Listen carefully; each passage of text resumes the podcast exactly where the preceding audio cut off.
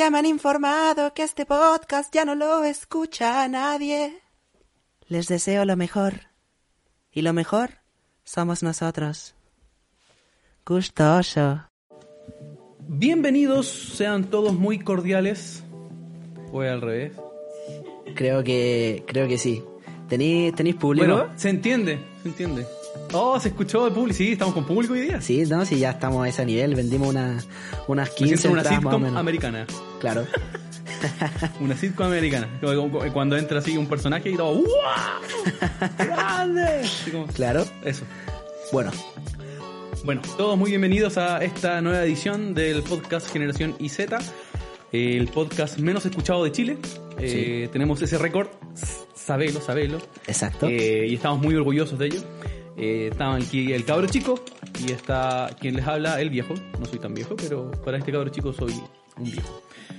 Eh, bueno, para hoy tenemos varios temas para conversar y tenemos también una nuestra primera invitada al programa, eh, la cual nos va a dar eh, su punto de vista psicoanalítico, pero también va a comentar desde su propia eh, cosecha eh, estos temas. Ella no ha querido también dar su, su identidad a conocer. Algunos quizás la reconozcan por su forma de hablar. Ella es la doctora Paloma. Bienvenida, doctora Paloma. Hey, ¿cómo estamos? Mis ¿Cómo muchachos. estamos, gente? ¿Cómo, cómo te encuentras? Hoy día fantástico. Qué bueno. ¿Había estado en un podcast?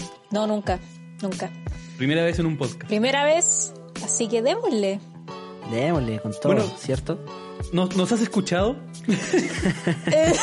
Siéntete, no te sientas comprometida. Dinos la verdad. Eh, bueno, tenía razones que el podcast menos escuchado de Chile, así que Ahí está, no nos has escuchado, pero no importa. Te explicamos más o menos que aquí conversamos de todo, desde el punto de vista de cada uno. La idea original es como ver la- la- las diferencias que hay generacionales. Y me atrevería a decir que tú, tú estás entre medio de la generación, de- o sea, en temas de edad, entre lo que yo representaría y lo que representaría Cabro Chico. ¿Me Mm. equivoco? Sí. fantástico. justo ¿Qué edad en tienes tú, doctora Paloma? ¿Es necesario? Era pa- para, orientar a nuestros No le auditores. preguntes a una mujer sobre su edad. No. Oh. Debe ser de la generación más cercana a la tuya, Mateo, porque Sí, es muy, es muy definitivamente. frágil. No, bueno, aunque eso viene, yo creo que eso viene más- de antes que, que de ahora, la verdad. Sí, Literalmente, también, también, es verdad. uno le preguntaba a una abuelita su edad y, ay, mijito, no se le pregunta la edad a una señorita. Así que El, ¿Tiene el Instagram a mano? Aquí lo tengo. Partamos revisando los comentarios del Instagram. Si hay preguntas, yo creo que no. Estamos hace, oye, hace rato no subimos contenido. Sí, eso. Eh, también teníamos que grabar hace rato, no pudimos. Tampoco Eh, hemos hecho el sorteo del Koyak. Estamos irresponsables, viejo. Estamos muy irresponsables estamos con el responsables. podcast. Vamos a tener que subir el premio, loco. Sí. Y a mí me gustaría. Tirémoslo nomás. Poner algo más pro. Y sabéis que terminando Aunque de grabar no sé este qué. podcast lo vamos a hacer. Sí o sí. En el podcast podríamos hacerlo. Bueno. Al, al que veamos en el Instagram. Ya, dejémoslo Te para. metí a los invitados y ya, este. Ya. ¿Te parece? Ya, al final. Al final, del dejémoslo para el final para que, para que nos escuchen, pues tenemos que dejar algo, si no, no se van al tiro. Así que Sí, partamos al tiro, con la primera. pre- Mira, tenemos una pregunta. La- yo Dale. diría que esta es nuestra fanática número uno, porque siempre nos manda preguntas y interactúa con nosotros. Así que pa- partamos primero con un saludo especial a Paulina Moya. Muchas gracias por escucharnos y por interactuar en nuestro me- Me Instagram. gustaría tener, me gustaría tener esos botones que hacen aplauso y todo. Voy a comprarme uno. Falta, ¿cierto? Sí, todavía no tenemos presupuesto, así que lo damos nosotros. Sí. Bueno, Sí. Sí. la pregunta es, ¿qué serie de monitos o de la generación pasada, o antepasada, en caso del viejo, que ahora se convirtió en película es la mejor? ¿Y por qué? Hay que fundamentar como en las pruebas de, de lenguaje. Se nota ahí que es profe. Sí. El- Partamos por nuestra invitada, po. ¿Qué, qué responderías? ¿Qué opinaría usted, doctora Paloma? Chuta.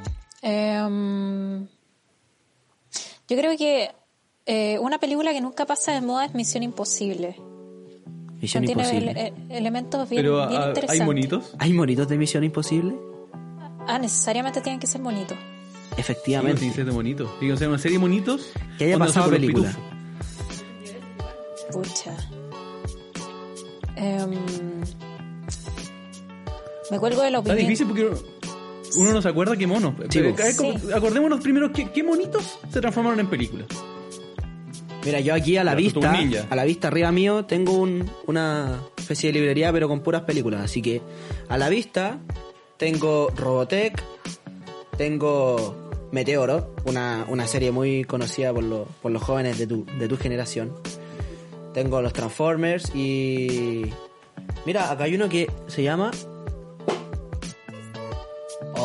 Super Magnetron, una cuestión así. Es que mi tío me pasaba hartas de esas para que yo las viera. Así que... Agradecido. Super Magnetron. No sé, a ver, déjame, rusa. lo voy a leer primero. Es un famoso superhéroe de la era soviética. Claro. Sí, Super Magnetron, así se llama, no sé.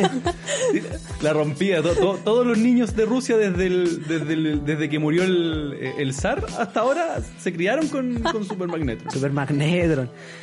No, pero De hecho, Putin... el Zack Snyder ruso está haciendo la- la- el live action de, de Super Magnetron. pero, La rompe en pu- déjame decirte que mi... eh, eh, que Putin cabalgando con la vacuna contra el COVID eh, podría vencer a Super Magnetron en mi opinión. No he visto Super Magnetron, no puedo dar mi opinión. Bueno, la verdad es que yo, Transformer es un buen ejemplo, como decía el mismo comentario. Eh, son, es una serie atrayente. No, no sé, no tiene una trama así como que te diga, oh, pero. Pero eh, algo atrayente para los niños, como yo. A mí me gusta Optimus Prime, loco. De- de- no me gustan los Transformers, la película en sí. Es, es entretenida de ver, pero Optimus Prime lo encuentro choro. Es bacán cuando se pone ahí como... eh, mi nombre es Optimus Prime. Y Y, envío mando este este mensaje, mensaje. a todos los Autobots de la galaxia. Y es como... oh, lo- es Sí. choro. así Sí, como- es choro, el loco es, es, es fachero el pana. ¿Para qué vamos a estar eh, el pana Es como, Optimus? me lo imagino, tiene voz de viejito, Sí. pero es como bueno para los combos. Entonces tú no, como que no te calza, hay una dualidad rara ahí que es, es entretenida de ver. No Es, sé, es esa un buen personaje, loco, porque es como el sabio que pelea solo cuando es necesario, ¿cachai? ¿Sabes Es de quién me acuerdo? Del ¿De maestro de? Kill Bill. Ay, tenía un nombre, no, no me acuerdo, pero era el que entrenaba a la protagonista de Kill Bill. El que decía que esta es la espada que no iba a matar a nadie. y Exacto. la a espada, la espada de Hattori Hanzo. Hattori Hanzo. Exacto. Era, Eh. era sabio, pero era bueno para los combos, por lo que me acuerdo. Lamentablemente yo Sí, no tengo conocimiento al respecto, así que no podré opinar. Mira, me, me cambió la visión la doctora Paloma de, de Optimus Prime que tenía en mi, en mi cabeza. Claro, los japoneses nos llevan años de cátedra de que siempre como el, el- el más seco para los combos es como el viejito por el que nadie da nada. Claro. Exacto. que es el viejito sabio y cuando es el momento como que deja la patada. El maestro Yoda, nos enseñó también eso. Maestro Yoda. Pero eso es, bueno, eh, George Lucas se inspiró en, en películas japonesas para ese personaje. Mira. Eh, Bueno, mira cómo va derivando, no, no hemos está. respondido la pregunta, Mm. pero ha dado tema de conversación. claro. Pero a mí me gustaría ver Pero- una película de Robotech. Hubo un tiempo en que una vez a la semana, la tercera, si comprabas el diario y pagabas una adicional, te daban los- la serie de capítulos que estaban dando esa semana. Y yo me compré todos los episodios de Robotech porque la verdad quedé encantado con esa serie y me gustó mucho. Es algo más parecido a lo que vemos hoy día con Titanes del Pacífico, me atrevería a decir. Es lo, más seme- lo que más se parece a Robotech, diría yo. No sé si alguien ha tenido el privilegio de deleitar sus ojos con semejante manjar de serie. Doctora Paloma, Mm, no, está difícil. no.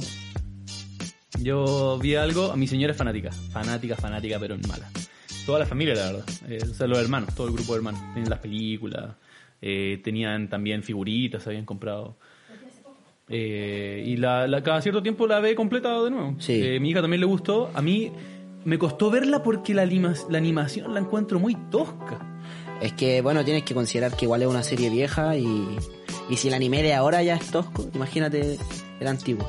Mira, yo voy a sacar a ¿Pero este no colación. es Voy a ¿Tú sacar a colación, si me permiten, un anime que es de culto, pero no es muy conocido. Que es. Bubblegum Crisis Tokyo 2040, que es una saga completa. Es una saga de ¿Cómo? cómo- cómo? Bubblegum Crisis Tokyo 2040. Ya, con el puro nombre no puedo ni googlearla. Voy a poner To- Tokio 2040, van a salir los Juegos Olímpicos. Sí, yo la verdad me estoy re perdido, no, en el anime yo no me manejo para nada. Para nada. Sí, eh, es, es una Eh, serie. Explícanos de qué se trata. Sí. Eh, mira, estoy buscando información. Eh, en 1997 salió esta, esta secuela porque, como les dije, eh, son varios, son varios, eh, es como una saga. Y, ¿cómo se llama? Si no me equivoco, claro, no, no existe una película todavía. Mm. Eh, pero ¿cómo se llama? Esta serie trataba precisamente de un grupo de jóvenes, de, de- de muchachas, que eh, estaban ambientados en como en un estilo de más o menos como influencias de Blade Runner. eh, Ya esa estética. eh, claro, es como cyberpunk. Como cy- cyber- cyberpunk. Exactamente. Eh, ambientado en Tokio, como mencioné. Y claro, la, la idea está en estas tres jóvenes que se dedican como a salvar el mundo bajo como el nombre de Night Savers, eh, lógicamente resguardando su identidad. Como las tortugas ninja. Exact- exactamente. Sí, y sí, les dije... Solo que no comen pizza y Yo- son mujeres, no tortugas. Les confirmo, cabros, eh, sí existe eh, tres episodios en formato OVA, que sí era lo que yo me estaba acordando, que es, es como una especie de cortometraje llamado Parasite Dolls. Eh, está disponible en YouTube y el que la quiera ver, que la vea, por favor. Es una serie buenísima, de culto, de, con mucha estética de los años 90 y una visión bien interesante de lo que involucra el futuro. Así que es como una visión medio decadente, pero a la vez bien realista de cómo son las cosas en realidad. Así que eh, yo la recomiendo al 100%. Buena, buena recomendación. Mira, reco- recomendaciones profundas, pues, compadre. Claro, nosotros aquí. Y aquí nosotros hablando de las tortugas ninja. bueno, ese es el lado profesional que queríamos darle un poco al, al podcast al traer a esta psicóloga mundialmente conocida como es la doctora Paloma. No, la doctora Paloma. Yo, Eh, ¿por qué no le preguntas dime. a tu señora inmediatamente si le gustaría Dime. ver una película de Robotech con personajes reales? Amor, ¿te gustaría ver una película de Robotech con- en live action?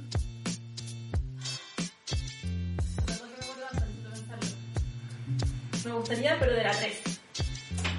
No de la 1 y la 2. No me imagino una buena película de la 1 y la 2. De la 3 sí. Bueno, ahí se escuchó quizá la, la, la respuesta. Sí, la escuchamos, pero sí. De una, muy, de- muy selectiva. Pregunto porque hay veces que, y es recurrente, como comentamos en el, en el episodio anterior, si no me equivoco, o anterior, al- a- a- no sé, ¿no? Eh, que los live action suelen arruinar un poco a veces la- las películas. Mm, Sí. sí. Así Pero que, igual, igual en mi caso, por ejemplo, de monitos de cuando yo era chico, sí me dan ganas de ver una buena adaptación.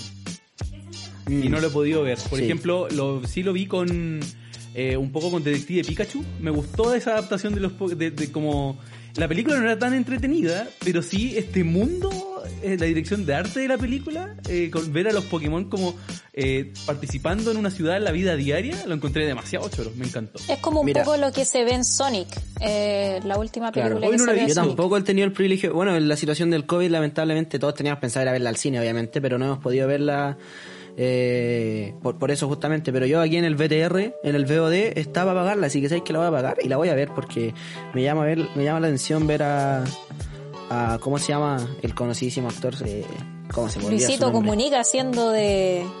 Luisito Comunica. La voz, sí, por Sí, por Luisito Luisito Comunica. Comunica voz, haciendo pero, de Sonic. pero el actor de que representa al villano en la película de Jim Sonic, Carrey, Jim, Jim Carrey, Carrey. o sea, claro. ¿La recomiendas tú, doctora Paloma? Por supuesto, 100% para verla con los niños. ¿Sí? Sí. ¿Te gustó? Eh, no la he visto, pero ¿Pero cómo? la recomiendo totalmente. Pero no la he visto. ¿Pero cómo? Pero no la he visto. Yo lo que me acuerdo, lo que me acuerdo de esa película, eh, yo era fanático de Sonic. Yo no, no fui Nintendo, fui Sega, tuve el Sega Genesis, jugué en varios Sonic y después en emuladores jugué Sonic. Eh, hacía cómics de Sonic cuando yo era chico. eh, y, eh, y cuando vi el tráiler de la película, apenas lo, lo vi anunciado, dije, ya, lo voy a ver. Y aparece esta versión como Sonic con dientes que no lograba entender. Es Y los ojos pésimo ese. Era Y muy feo, la verdad, muy feo. ¿A ti Lamentablemente te un tropezón de... no? Sí, lamentablemente encuentro que fue un tropezón de, del departamento de arte. Eh, se Sí, pegó pésimo. poco a lo que es el concepto eh, que recordamos de Sega, lo que recuerdas tú, eh, estimado amigo viejo. No sé, no sé Eh, qué trataban de pero- hacer, no lo entiendo, la verdad. O sea, Si tienen al Sonic original, copienlo y háganlo más HD y listo. Venga, háganle es que que los pelos quizás se muevan. quisieron hacer un refresh y no y no salió. Claro, Claro, eso fue, eso fue, pues. Querían Quisieron hacer un cambiar refresh algo. y no salió. Claro. Pero, pero, ¿cachan lo fuerte que son las redes sociales hoy en día? Sí. Que en tiempo real la gente, eh, los productores detrás de la película se dieron cuenta de la mala recepción del tráiler y a tal punto llegó la molestia que los tipos rehicieron toda la escena. Sí, no, pero es que estaba pésimo. Retrasaron la película mono. como un año y creo que le fue bastante bien. Fue, fue agradecida la jugada. El, el- el- el personaje Sonic final era mucho más cercano a lo que nosotros Sí, ese, quedó, ese quedó joya. De verdad que quedó muy bonito. Porque el primero parece, no sé si estaba viendo a Sonic o a Tachuela Chico, porque de verdad que me daba como un, un recuerdo como de cara de payaso, así. Sí, era raro, daba miedo, daba Sí. un poquito de miedo. Sí, exacto.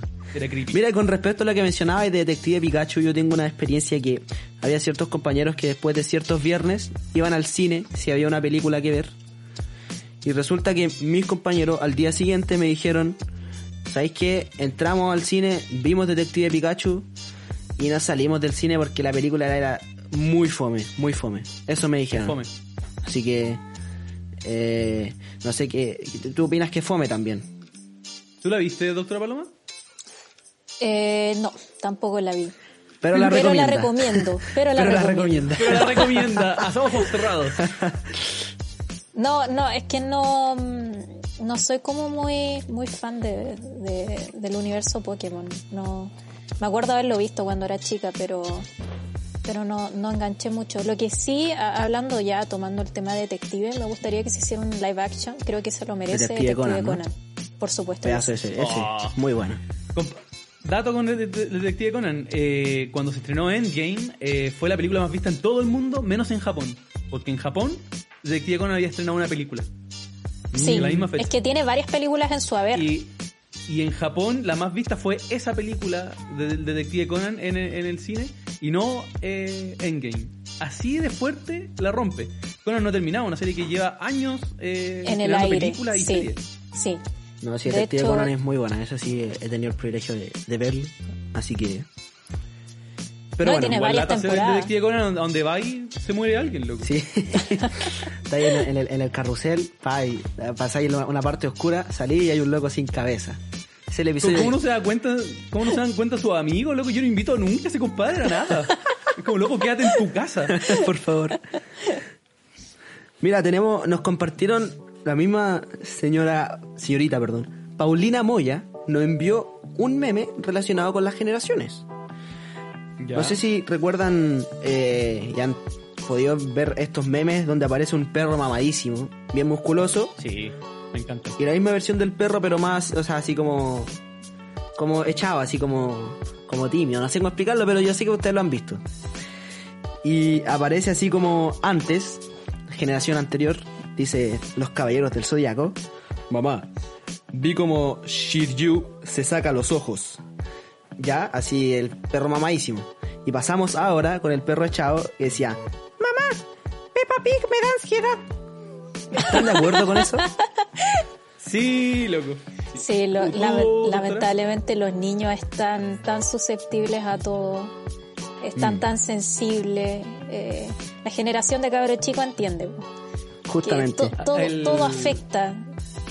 Que tienen que dormir con Eso. la luz prendida, que los papás no les pueden pegar. Eso está generando eh, futuros jóvenes con trastorno de la personalidad narcisista. Oh, qué buen punto. Se tiró la doctora Paloma. ¿Viste? Si no verdad, necesitamos. Sí, yo justo iba a hablar.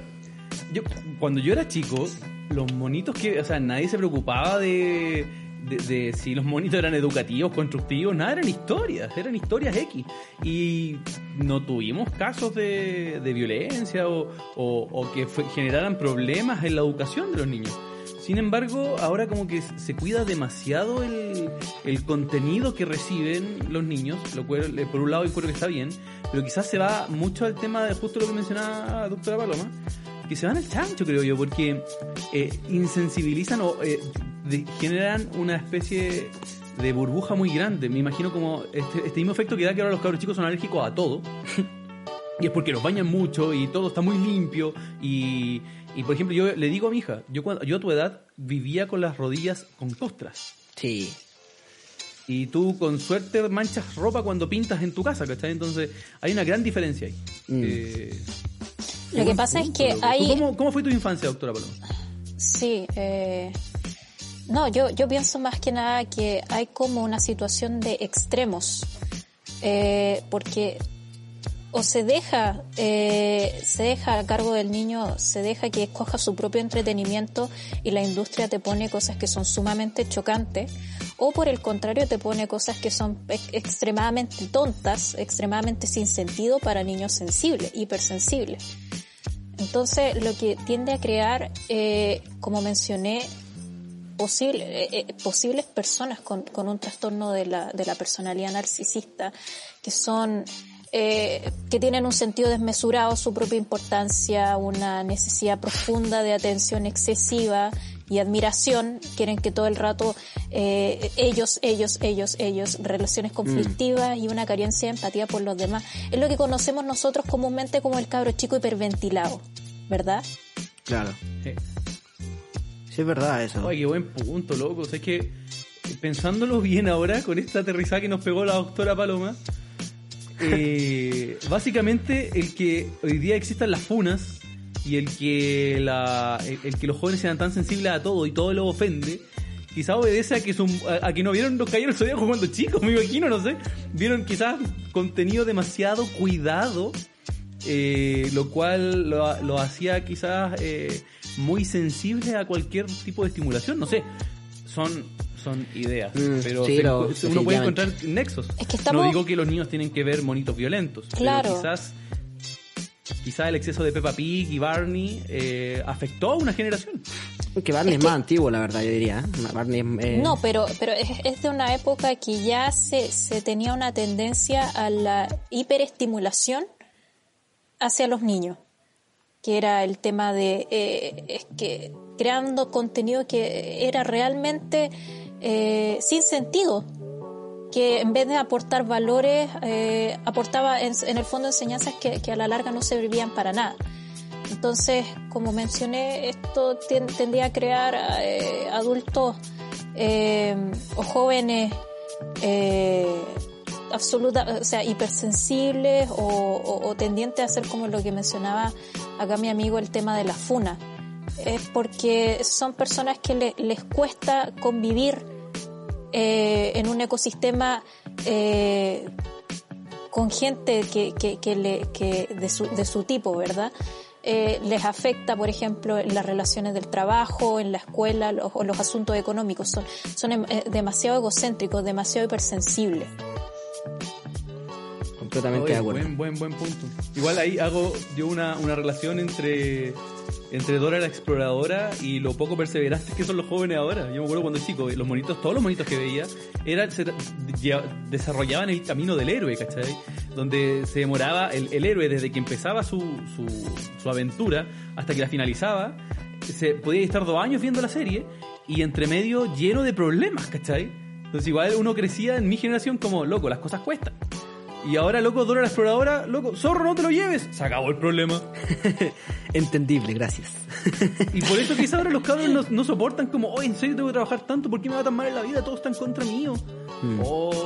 Eso es algo que siempre me, la dicen. Que como que quieren todo al tiro, ¿cachai? Ya no, la paciencia es algo que se ha perdido bastante. Así que, Si quieren, siguen hablando, yo necesito ir al baño. Hacer del uno. Eh, ok. Gracias por Vuelvo en unos segundos. Eh, cantemos una música de ascensor, po. ¿Te parece? Nah, la verdad no. La música de ascensor es como... ¿Recuerdas cómo es el ritmo de la música de ascensor? Por supuesto, la música de ascensor, por lo menos la de las películas de los años 70, es como un bossa nova. Ah, claro. Es como, como un jazz suave.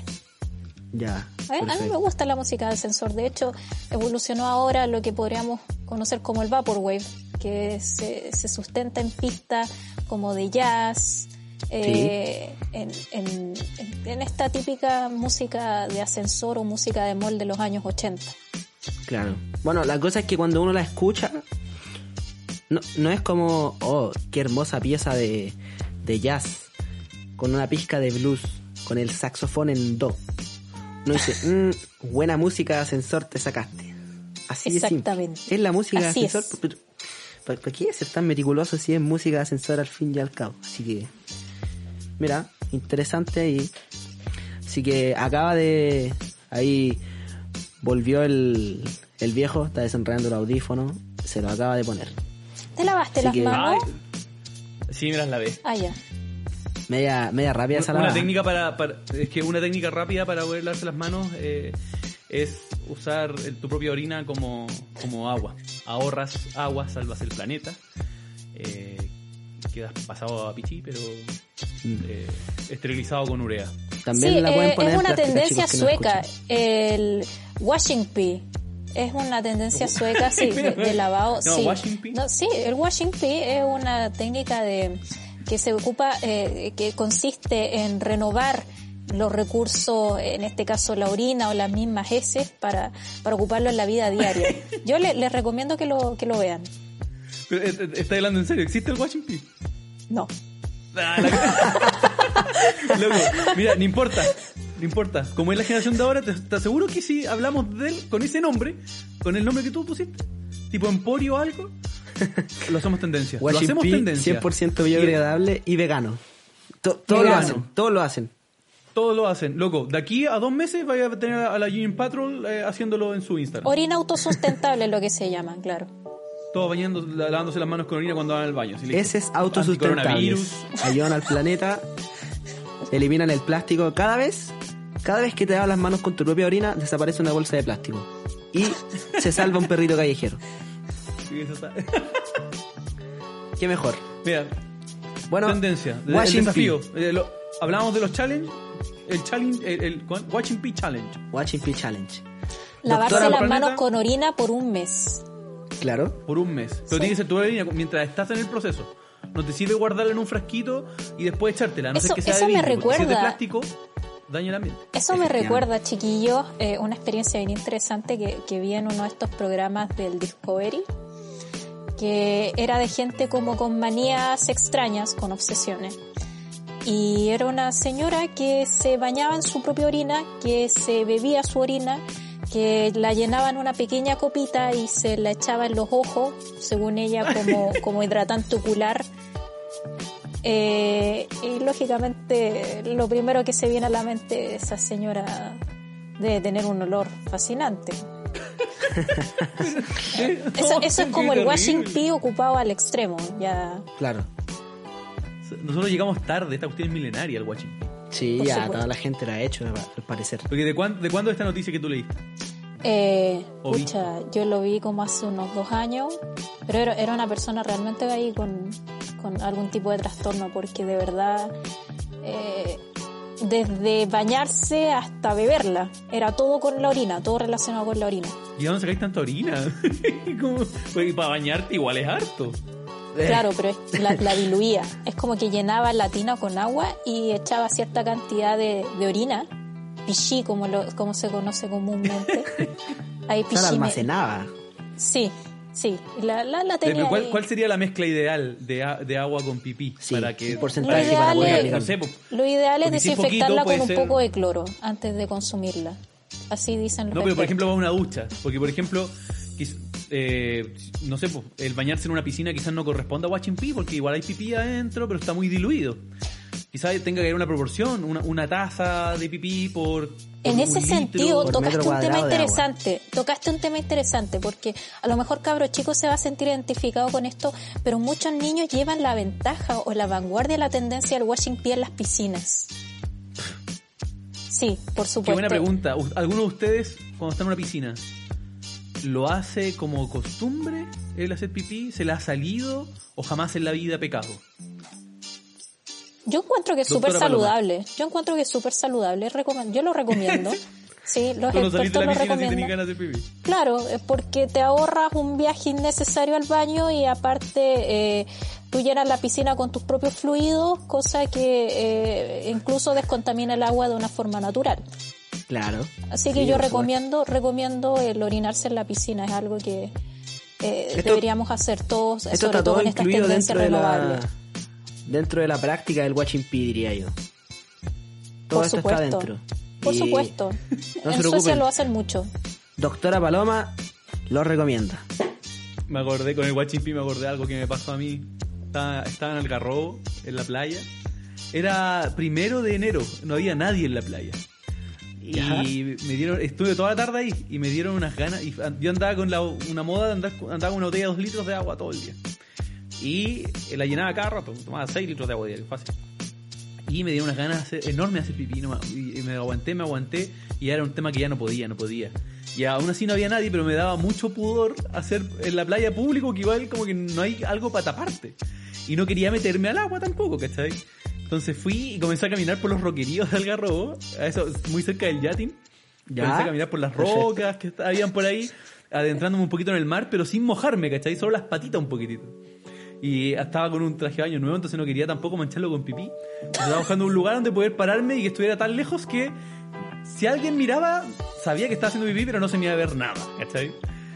Y en eso me resbalé. me resbalé, me caí y, y era tanto el- el- lo, lo que había aguantado que ahí no aguanté. Y apenas me resbalé, me me entero. Eh, arruiné el traje de baño, salió visto amarillo, lo boté. Bueno, Ah, gente que nos escucha, todo esto forma parte de la doctrina del Watching P. Giovanni no se cayó. Giovanni hizo un movimiento dentro de la técnica del Watching P para poder liberar este fluido biodegradable al ambiente. Pi. Es, es interesante que lo haya hecho, sí, que es interesante que lo haya hecho en una playa, porque en la playa vemos cantidad de desecho y contaminación. Y es sumamente mal visto, por ejemplo, que eh, gente que lleva a sus mascotas a, defecarse o a orinarse, pero es algo que realmente va con la tendencia y que en el fondo están descontaminando las playas. Es algo sumamente útil, yo lo recomiendo. Tu cabro chico, está ahí me en una piscina. Lo, lo que voy a, verdad. lo que voy a decir es que depende del tamaño. ¿Cachai? Ah, lo hay hecho entonces. Solo que tienes un criterio para hacerlo. Es que hay que tomar mediciones primero, ¿cachai? O sea, hay a que... ver, una pelo pincho, una pelo pincho de, de patio, de, de, de patio de, casa de, de, de- de fam- de unifamiliar, No, no, no. clase media. Jamás. Jamás. Bueno, y depende de, la gente que haya utilizando aquellos recursos acuáticos. Hay piscina, pi- piscina semiolímpica. Depende de la desesperación, pues sea si tengo un bañito al lado. Es que hay factores que hay que analizar primero antes de tomar semejante decisión. ¿Entiendes? Hay que hacer un cálculo matemático, restar las variables.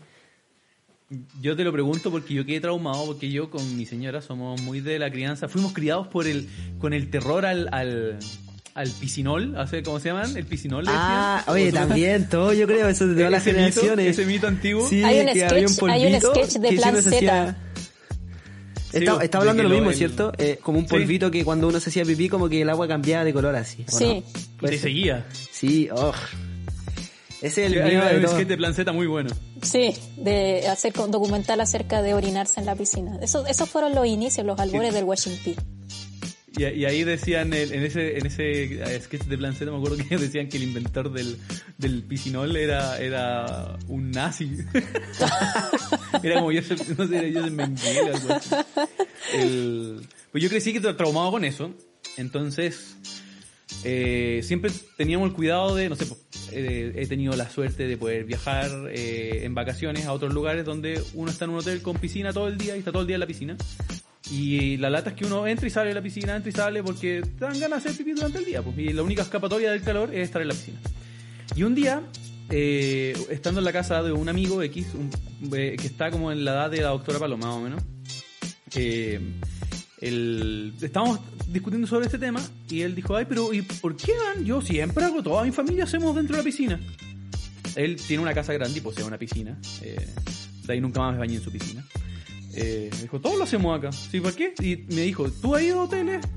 ¿Te fijáis en los gringos que están sentados en el bar? ¿Van, ¿Se paran alguna vez de la piscina para ir al baño?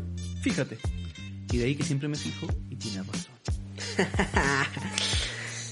Es que, tú sabes, pues, o sea, al fin y al cabo todos están bajo la doctrina del, del Watching P. Entonces, es algo Entonces, el que... piscinol es algo, el, el piscinol es algo, el- el- algo latinoamericano. Parece que los gringos no tenían ese miedo del piscinol. El piscinol, ni siquiera sabía el nombre, la verdad, solo recuerda a mi abuelita. Sí, ahí yo me acuerdo algo así, le habían dicho y le pusieron como un nombre. El O a lo piscinol. mejor puede ser una leyenda. O sea, para Una asustar. leyenda. Una leyenda, una urbana, yo creo. Tiene criterios de leyenda urbana. Es- Lo es, lo es de hecho, nunca existió esa, esa cuestión. Lo decían para que los cabros, imagínate, en, en mi época al menos, hasta el día de hoy sí sigue siendo, pero en mi época era la, la forma que tenía ahí de pasar el fin de año del curso, piscina. No había otra forma de paseo, porque ahora los llevan, está como en la piscina, pero también está como el ir al cine o llevarlos a esta cuestión, ¿cómo se llama este mundo como para cabros chicos que está ahí en Kitsania. el... Puerto Kitsania. Kitsania. En mi época no existía eso. El el paseo de fin de año era piscina con completos y algún regalo, unas chalas psico, no sé. Ese era el paseo de curso, al menos en colegios de estratos sociales normales. No diré que la mayoría de nosotros pasamos por colegios municipales. Y, Confirmo. Y, y- y- imagínate, tú soy dueño de una piscina, tenés 45 cabros chicos metidos adentro de tu piscina y te da lata como filtrarla y lavarla, entonces les, les tira ahí la opción. Oiga, el que se mea, ya lo saben, pasará vergüenza ante los demás. Buen método, loco. Qué buen- qué buena idea. Los, los de, nuestro- de nuestros padres, loco, pero inteligentes. Así Que ahora que, caen en todas las estafas de internet, pero igual eran inteligentes. efectivamente. Bueno, yo quería seguir porque nos fuimos pa hablando, hablando, hablando y no pudimos ver la segunda imagen que nos enviaron que tenía que ver justamente con la generación de cristal. No sé si recuerdan esta reconocidísima escena de, de Shrek en la que hay como una especie de alfombra roja y van llegando la- las distintas princesas en sus carruajes, cada uno haciéndole honor a su nombre. Y había una escena en la que pasaba la bella durmiente y decía, ah, ya se durmió. Y se caía. Y aquí simulamos esta misma escena con bajándose el carruaje y dice, ahí viene uno de la generación de cristal. Uy, ya se ofendió. Qué cosa más cierta, Dios mío, qué cosa más cierta, o sea, le da Hilarante. completamente al blanco. Doctora Paloma, ¿tú te consideras una persona de- que se ofende fácilmente?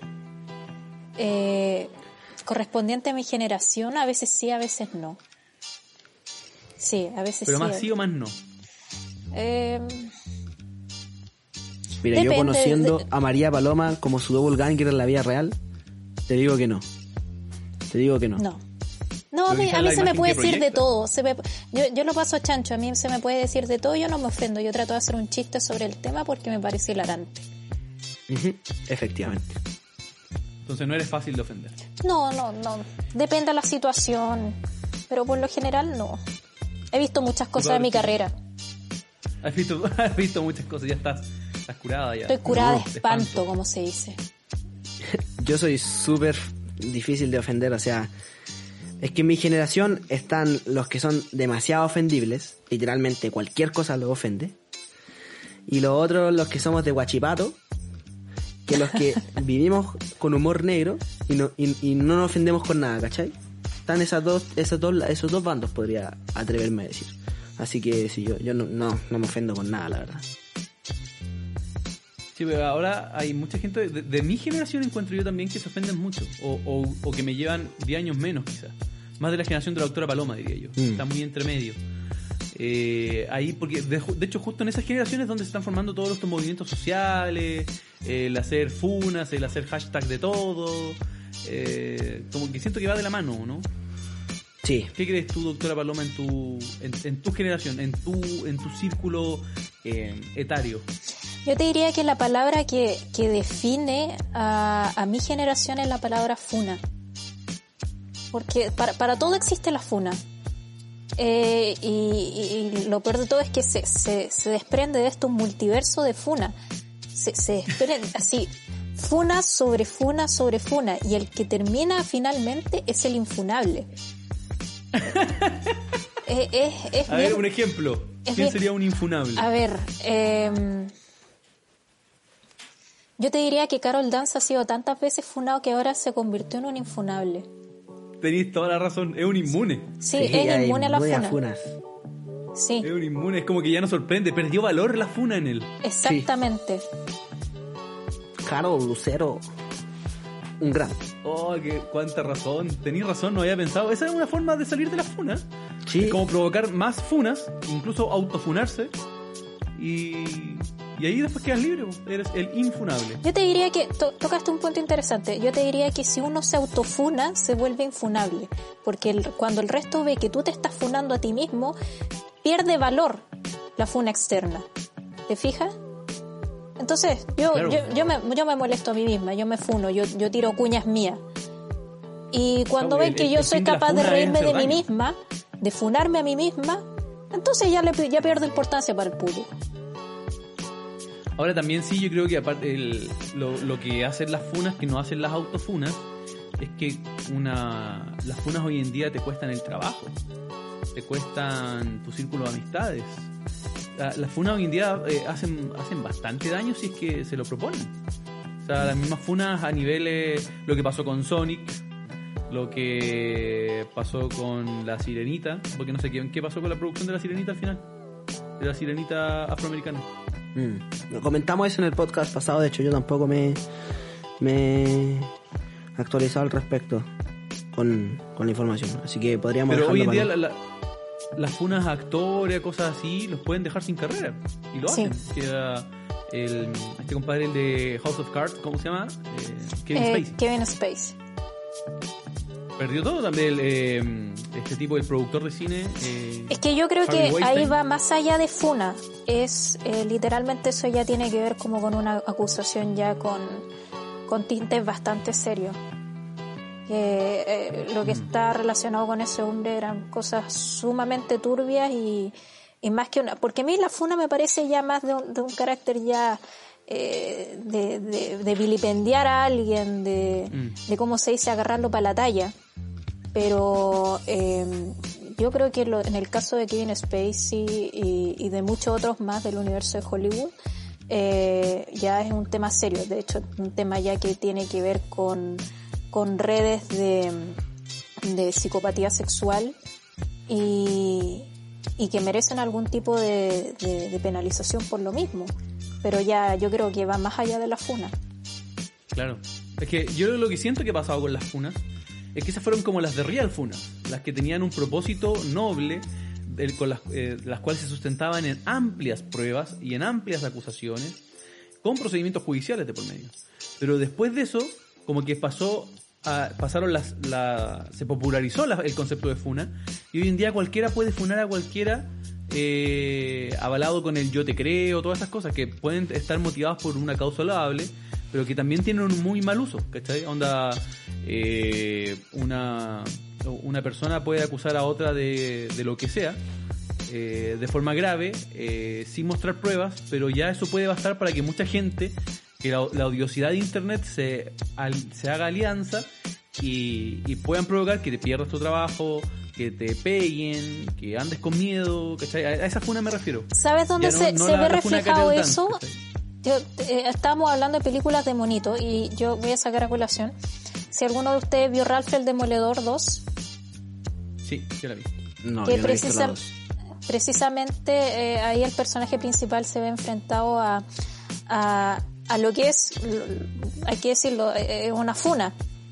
Tienes toda la razón, pues. Eh, que en un momento sus videos dejan de ser lo suficientemente populares y ahí se enfrenta como con el contraste que viene de con la fama de internet que es precisamente la gente te, te- tiene el derecho de como eres un personaje público tiene el derecho a querer saber sobre tu vida o, o derechamente eh, eh, arruinarla porque ya no, no eres de interés para ellos entonces proceden a, hacer una mella en tu imagen pública y, y terminan, claro, en como lo conocemos como Funa. Y en ese sentido trata bastante bien. Y yo encuentro que es bueno que, que eso como una película de, de, de monitos, de dibujos animados, trate ese tema porque educa a los niños y les enseña en el fondo que muchas figuras de Internet tienen una personalidad, tienen...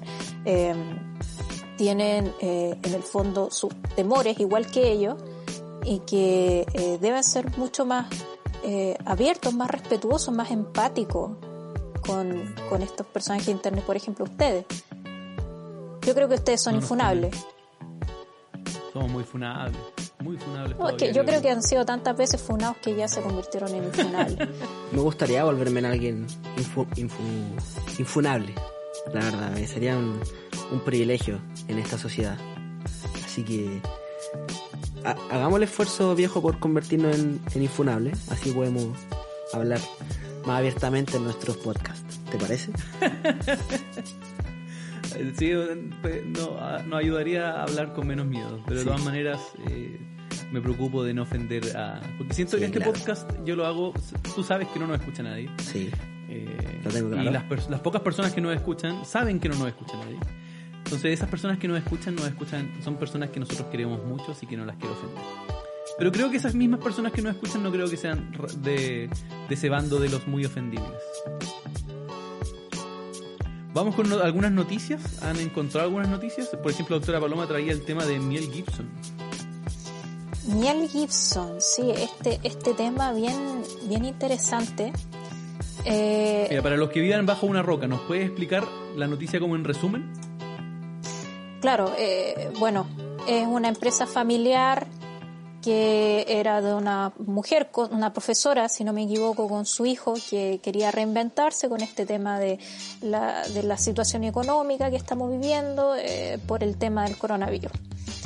Eh, estando en pleno paro, eh, decide lanza y tenía, si no me equivoco, tenía eh, varios eh, tachitos, contenedores con miel y decide comercializarla y su hijo le, le da la idea.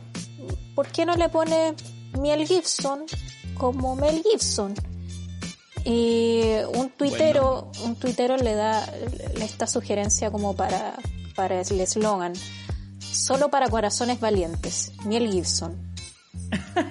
Qué bueno. Está muy bueno, la verdad, muy bueno. Claro, entonces eh, no tardó en popularizarse en internet.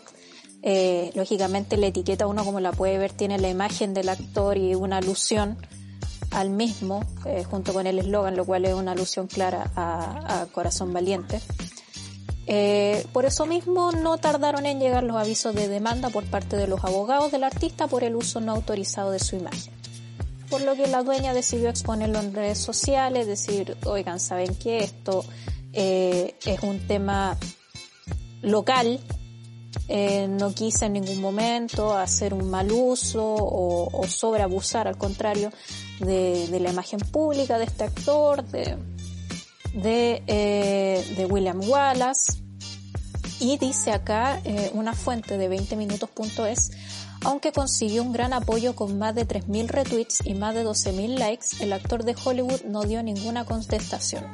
Por, por, otra parte, su abogado Lake Brechen dijo a Reuters que la intención de la carta que se envió no es frenar su, su emprendimiento, sino evitar el uso de la imagen de Gibson. Y Sí, por lo al que final la sí. demanda es por el uso de imagen, no por el no era por el, el- el uso de la- del nombre. Pero Claro. eso lo hubiera encontrado ridículo yo porque no creo que este actor sea el único de apellido Gibson en el mundo. O sea, eso es... La familia Pues, perfectamente puede haber tenido un apellido Gibson y le puso el, su apellido, pues, Miel Gibson. Al, fi- al final la demanda era por, Por la cara del el actor, uso de sí. imagen de, de- Ahora, Ahora imagínate ¿Cómo llegó lo- él? lo- lo- es el tema. ¿cómo A llegó iba los abogados de, de Sí. Gibson? No entiendo, en verdad. Una profesora que vende con su hijo eh, tarros de miel y le llega hasta los abogados de Mel Gibson. Es un emprendimiento que chileno. El abogado de mira, ¿cuánto debe cobrar el abogado de Mel Gibson? ¿Cuánto habrá costado esa carta de notificación? Dos mil dólares. Mm. Y el abogado de Mel Gibson redacta la carta, te manda un cese y desista. No, no sé, me encuentro insólito. Pero esas son las, las genialidades que ocurren gracias a estar tan hiperconectados con el mundo, loco. Sí, yo creo, yo creo que alguien a lo mejor ahí quiso hacérsele gracioso y etiquetó al actor en la publicación. Yo leí que era un, un cubano que, dema- que, que, notifi- que eh, denunció la publicación. Un sapo, un maletero. Un sapo, claro. Y ahora yo lo último que leí es que esta, eh, la profesora, eh, bueno, va a sacar el rostro de Mel Gibson, va a seguir con el nombre Mel Gibson, va a estar trabajan- barajando otro, otras imágenes, eh, pero los pedidos, le han llegado pedidos de Brasil, eh, de México, y subió su volumen de venta en un 300%. O sea, definitivamente eso... O sea, no un Como que- 300%, porque eso serían tres veces. Le subió 300 veces el volumen de ventas. Es que eso, eso es, De hecho, re- va a renunciar a ser profesora para dedicarse 100% a Miel Gibson. es que loco, qué mejor publicidad que un actor de, de, de la talla de, de Hollywood eh, te haya demandado por usar su cara en su miel. Literalmente ahora todos van a querer comprarte. O sea, ya tuve la miel Gibson, ¿cachai? Yo, yo compré miel Gibson. O sea, qué mejor publicidad que, que ser funado por el... Por el... Eso, ser funado por Mel Gibson. por- qué mejor publicidad, hermano. Yo, o sea, yo creo ¿qué que sí, yo creo que, Y gratis. que, que también podría ser una buena estrategia publicitaria, eh, porque conseguir ya que el mismo actor se fije en tu emprendimiento y, eso lo, lo internacionalizó, aprovechó de catapultarlo hacia otros países, como estaban mencionando, de que tenían pedidos de México, de Brasil. Me parece bastante interesante. Mm. Es una buena estrategia publicitaria. Sea, yo creo que no, no fue una estrategia porque la profesora al principio estaba súper asustada cuando llega esta carta. Yo me pongo en el pellejo de ella. Y claro, o sea, te llega una carta en inglés de un abogado de Mel Gibson, que tú veis película y cachai que estos tipos te pueden sacar todo el dinero posible por demanda eh, y uno en ignorancia de la ley se puede pasar rollo. Al principio estaba bien angustiada. Claro, Después que resulte en esto, pero consiguió el efecto imaginaba como contrario. Mel Gibson, ¿qué onda? Así, el Mel Gibson en su casa, así como sentado. Y, Mel Gibson, están, usado, están usando tu imagen sin permiso. ¡Demonios! ¿Cuánto, ¿En cuánto evalúan las pérdidas de ingresos? Esta señora se está haciendo 30 lucas a la semana en miel. ¡Demonios! ¡Demándenla! Loco.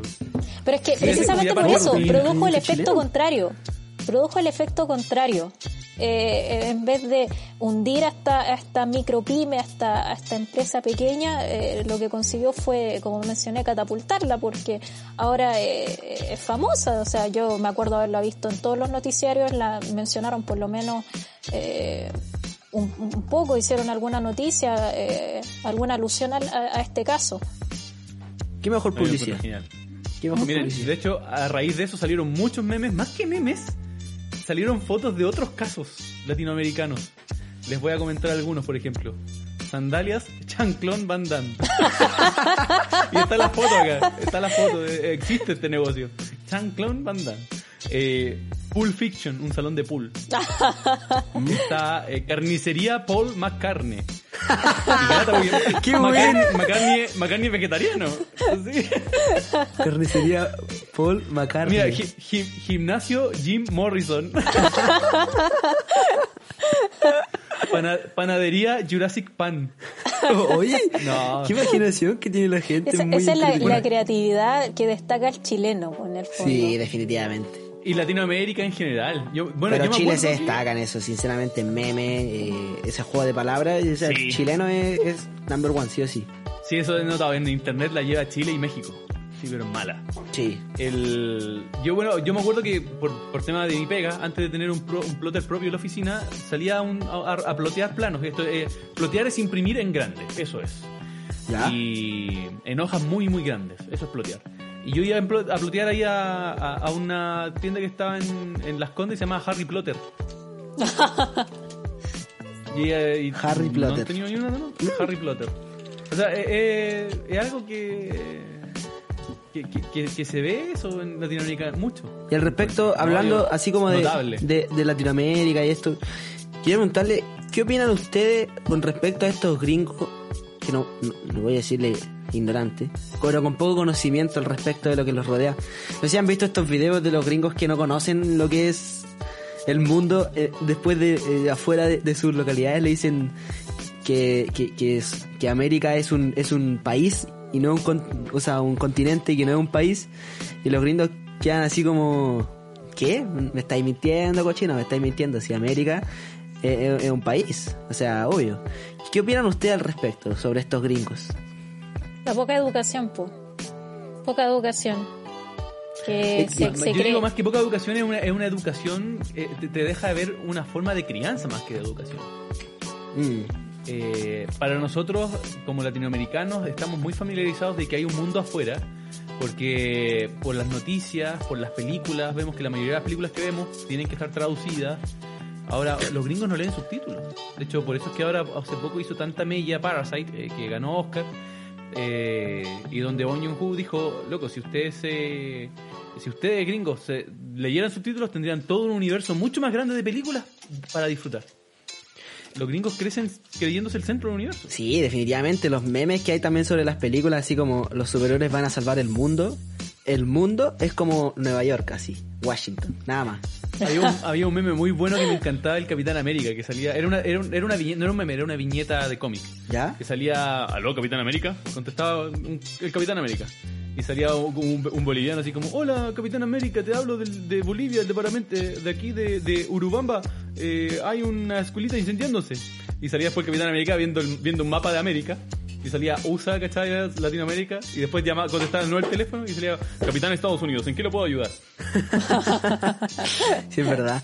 Al final, los prisioneros tienen razón donde decían, en una canción creo que decían que Sudamérica era solamente un pueblo al sur de los Estados es un Unidos. pueblo, Latinoamérica es un pueblo del sur de los Estados Unidos. ¿Cuánta razón hay? Porque al final la... No sé si dicen así como que Oxford, así... eh, eh, la- eh, Harvard, las mejores universidades, la mejor educación está allá, pero y, y no saben nada de geografía, que es como lo básico, así como que no se lo enseñan en primero. Y, O sea, no es el caso general, o sea, la gente que está que va a Harvard, a, Oxford, No, son claro. tipos de verdad inteligentes. pero, El pero tema es que ese acceso, ahí vemos que el acceso a la educación en Estados Unidos no es no, no es la panacea como, la- como lo muestran. pero yo creo que De todas maneras, no necesitáis ni ir al colegio para saber los países, hermano. en, sí, sí. O sea, pero... Yo creo, ¿Pero dónde eh, estáis parados? al final? eh, o sea... No, pero yo creo que necesitas un poco de educación con respecto a eso. Eh, Sí, definitivamente. Es necesario, sí. Eh, geografía básica. Sí, No, con- ahí te fijas que es- Y también que, que, que valía su opinión, porque por ejemplo había un tipo que lo entrevistaba y les decía así como, ¿tú estás de acuerdo con que, no sé, eh, eh, Trump envíe un, o sea, haga un, un, un ejército para, para, Corea del Sorte, o sea, del, del Sorte? Oye, estoy disléxico, en verdad, Corea del Sur. del Sorte. Ya, Corea del, de- del, del Norte. O del Sur, ¿cuál es el...? Mira, mira, mi cabro chico, tenéis cualquier perso burlándote de los, oh, estos gringos que no saben estar parados, y tú ahí pelando a América del Sur. Oye, pero si eso no el, fue... el cual sufre, sufre una dictadura a manos de Kim, Kim, Kim Jong-lin. Kim Jong-un. Al respecto, bueno, después también tengo otra noticia al respecto. Eh, que, que como que decían así como que sí, que debía enviar una respuesta, una- un ataque a Corea del Sur, o sea, del Norte, perdón. Y, y le decían, ah, ok, ¿dónde está Corea del Norte? Así, le mostraban un mapa. Señalaban de todo, hermano, Sudáfrica, eh, Argentina, eh, Australia, todo menos Corea del Norte. Así que también Ah. que se informen Eso- un poco con respecto al... Eso, es- eso pasa también aquí en Santiago. Yo me acuerdo haber visto un video en YouTube eh, donde en una, en una mm, sede de la Universidad Católica, le- obviamente la sede más pituca, le preguntaban a las chicas ya, ¿dónde está Vitacura? En un mapa eh, de, de la capital. ¿Dónde está Vitacura? Apuntaban. ¿Dónde está Las Condes? Apuntaban. ¿Dónde está San Bernardo? No sabían dónde estaba. Sí, ¿Dónde está. Santiago Centro? No sabían. ¿Dónde está Estación- Central? No lo sabían. Mm. Eso no, eso no nos habla mucho de, no, nos habla básicamente de, de la burbuja en la cual viven algunas personas y creo que el- en el caso de Norteamérica es, es más amplio a nivel mundial. Sí. ¿Qué opina la doctora Paloma? Eh, claro, yo, yo pienso que eh, es una cosa que ha pasado siempre, que la gente no... eh, eh, a ver, ¿cómo le explico? Eh, es, una, es una cosa que ha pasado siempre, el tema de, de, de las, de las divisiones sociales. ¿Cómo, cómo lo digo para, para no ser infunable? Como, para no ser funable, como O sea, más que buscando las palabras, está ahí buscando no pisar una mina. Estoy buscando que no me buscando funen. no morir. Uh, es difícil. Difícil, ¿para dónde vais? Eh, ¿Para dónde estás apuntando? Sí, es difícil no ser funado. Es Pero- difícil. Pero, por es eso algo que que por lo menos se nota ya. mucho en nuestro país. Se nota mucho en nuestro país. Sí. Así que. Uf. Yo le quería contar una anécdota hablando sobre las redes sociales y cómo este tema de Miel Gibson llega a tan, a, a tan alcance.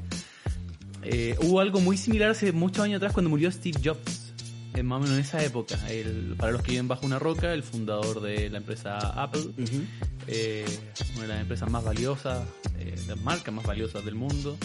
Eh, y cuando murió me acuerdo que, bueno, eh, justo en esa época estaba muy de moda estos memes que no eran memes, eran, eran como una imagen en blanco y negro de alguna, de, no sé, de Gandhi, de Einstein, con- y le ponían una frase de él. Y las compartían como frases motivacionales. No sé si las recuerdan. Sí, y era algo totalmente disparatado. Que no correspondía Y- al... Eh, pero eh, la- varias sí. Y claro, después aprovecharon de con eso hacer memes y poner bromas de que no correspondían. Pero antes sí, era de moda co- co- como poner una frase motivacional acompañada de una cara de, de alguien famoso o, o característico por ser influyente en la historia. Y con Steve Jobs pasó que cuando murió, un chileno eh, hizo una de estas imágenes, pero acompañada. ¿Ustedes vieron la serie Digimon? Yo no, no, no la vi. Sinceramente, voy a ser sincero, no he visto Digimon. Yo de ¿No? chica. De chica recuerdo la serie, visto bueno, la, serie. Digimon eh, el- era como una, una copia fruna de Pokémon, pero que tuvo su buen arrastre y tuvo eh, hasta el día de hoy es bastante bien recordada. Y su canción aquí en Latinoamérica era muy pegajosa. Y su coro eh, decía... lo deseas puedes volar.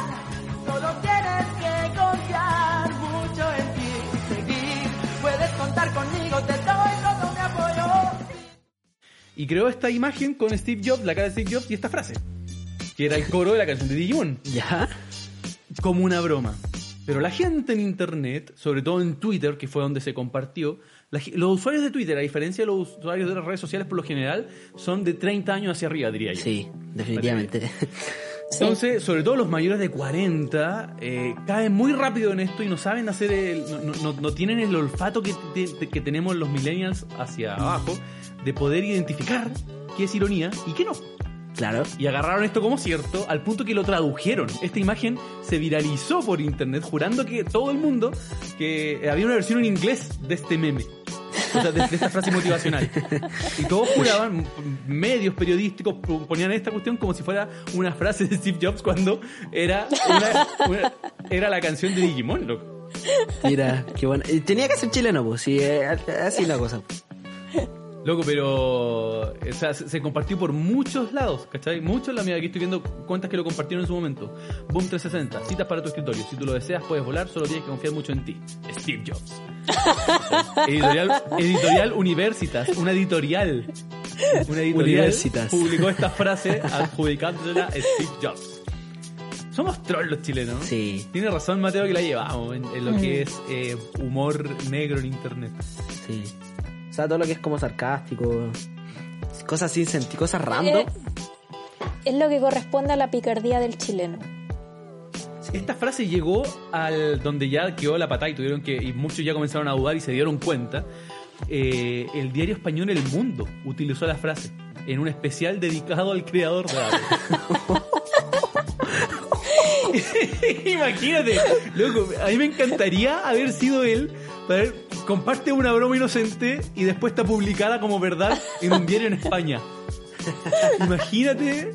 el- no, ese tipo ya yo lo doy como realizado en su vida. Sí. Nada de que Genial. plantar un árbol y tener un hijo. No voy a decir plantar un hijo, ten- tener un árbol. y- Un infunable. como, como se dice, es tener un hijo, plantar un árbol y escribir un libro. Sí, Que es para sí. realizarse en la Sí. vida. Bueno, él no tiene que hacer nada de eso. Él ya se realizó. Compartí un meme de Steve Jobs. Mira, ah, mira ¿saben cómo lo, cómo lo llevaron a- al inglés? A ver. If you want it, you can fly. You just have to trust you a lot. Uy. Compadre, compadre. Ay, qué buena, qué buena, qué buena, qué buena. Así que Me encanta. así somos los chilenos. Random. Yo creo Trolls. que. Buenas para el meme. fue- me encantó este, esta edición. Yo creo que si seguimos conversando podemos perder el nivel. Sí. ¿Qué opinas? ¿No, ¿tienes, ¿Tienes algo más que comentarnos o que quieras compartir con nosotros, doctora Paloma? No, yo estoy sumamente conforme con lo que conversamos, lo que discutimos hoy día. Me parece bastante... eh, me pareció... Ustedes tienen bastante carisma, así que nada, lo dejo sumamente recomendado al público que se beneficie de esta, de esta efeméride. Muchas gracias. Gracias por tus piropos y gracias también por eh, aterrizarnos tanto. Nos faltaba esto, yo creo, porque con el Mateo los dos somos como del mismo bando, a pesar de ser de generaciones distintas. Sí, Entonces nunca habíamos aterrizado temas. sí. Nos tirábamos así como al lote, nomás así como a, a chacota, pero tenemos un, un lado más profesional. ¿Cachai? Que nos da, nos da el toque ahí de, de- del, del psicoanálisis, como mencionaba ahí el viejo. Así que, Quedas total, muy cordialmente invitada para nuestras próximas ediciones. eh, efectivamente. Un agrado. para aterrizarnos nuestras noticias y así poder crear un poco más humor. Eh, agradecemos a, a los tres auditores que nos deben estar escuchando hasta este momento, eh, que debe ser una la mamá del cabro chico, la otra debe ser eh, yo, el cabro chico, y no sé si la doctora Paloma llega hasta este momento del podcast, escuchándolo, quizás sí. Yo creo No, que yo no creo que no. Porque, porque la doctora Paloma recomienda cosas sin haberlas visto ni escuchado, así que Toda la Por razón. supuesto. Así que si nos recomendó, eso quiere decir que no nos va a escuchar. efectivamente. No nos va a escuchar, efectivamente. Pero por otro lado, El- ¿Mm? si, si, si la doctora Paloma lo recomienda, es bueno. No, no tiene por qué haberlo escuchado. Ella tiene No un- hay que, no se le cuestiona. Es que no- ¿cómo podéis cuestionarle algo a la doctora Paloma? O sea, por favor, ¿queréis ser funado? ¿Queréis ser funado? Cuestiona a la doctora Paloma, a ver cómo te va. Eh, Gracias. doctora Paloma, la seguiremos invitando como panelista invitada para aterrizar temas y darnos pimponeo que hablar. Palabras al cierre, por favor. Eh, empieza tú, Mateo, para que así la doctora Paloma tiene tienen que pensar como palabras al cierre. ¿Cuáles son tus palabras al cierre, cabrón? Mis palabras al cierre, bueno, este podcast me gustó mucho, hablamos de muchas cosas distintas, muchas cosas distintas. Eh, mis palabras al cierre. El piscinol va a vivir por siempre. El chileno es espectacularmente bueno haciendo cosas patrolear y meme. Y por favor, si algún gringo nos llega a escuchar alguna vez, cuando seamos famosos y nuestros, nuestros podcasts salgan doblados en Estados Unidos, agarra un libro de historia y pon- ponte a mirar una, un mapita, por favor. Muchas gracias, querido público. Hasta luego. Gracias, aunque tiene que mirar mejor un globo terráqueo o mapas. ¿Por qué no mandáis libro de historia? Google Maps. Toda la razón. Pero, pero, ¿se, se entiende a lo que me refiero? ¿Para qué, para qué No, no la onda del- de la conclusión? Creo, creo que lo funaron. que es mi deber, es mi deber matarte tu conclusión. Eh, doctora correcto. Paloma, palabras al cierre. No, yo feliz, feliz de haber estado compartiendo con ustedes y, y sigan adelante en lo que están haciendo y espero poder eh, estar discutiendo o debatiendo algún otro de los temas interesantes que tienen. Y yo los invito a seguir la tendencia del Washing P. Eh, está en mi blog. Oye viejo, para concluir, ¿te parece si después le hacemos un cambio al nombre del podcast y le ponemos el nombre de un famoso para que nos demande y nos hagamos famosos? Oh, qué buena idea tuviste, loco. ¿Qué idea? A ver, ¿qué, qué nombre?